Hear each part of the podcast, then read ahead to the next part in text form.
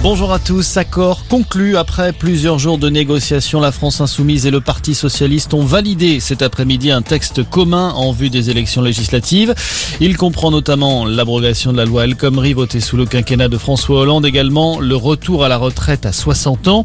Il faut maintenant attendre le feu vert du Conseil national du PS demain soir pour que le texte soit définitivement adopté. Mais plusieurs cadres socialistes ont déjà prévenu. Ils rendront leur carte si l'accord est accepté. C'est le cas de Claude Bartolone l'ancien président de l'Assemblée nationale.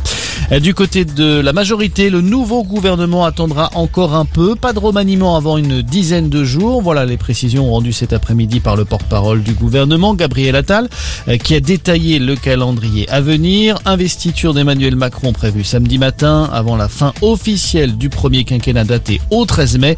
Le temps pour le chef de l'État de former sa nouvelle équipe a commencé par le choix d'un premier ministre pour remplacer Jean Castex.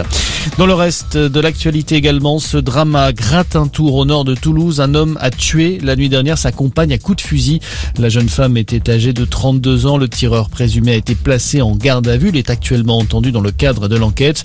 Euh, pour le moment, les enquêteurs privilégient la piste du féminicide. Un détenu particulièrement dangereux, activement recherché dans la Drôme. Il s'est évadé hier lors d'une sortie culturelle organisée dans un zoo avec d'autres prisonniers. L'homme condamné pour des faits de viol et de violence aggravé a demandé à aller aux toilettes, mais il n'est jamais revenu. Un hélicoptère a ensuite survolé la zone pour le retrouver sans succès. Une enquête a été ouverte pour évasion en flagrance, indique le parquet de Valence.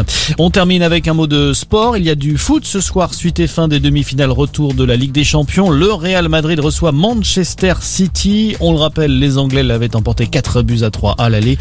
Coup d'envoi de la rencontre à 21h. Voilà pour l'essentiel de l'actualité. Très bonne journée à tous.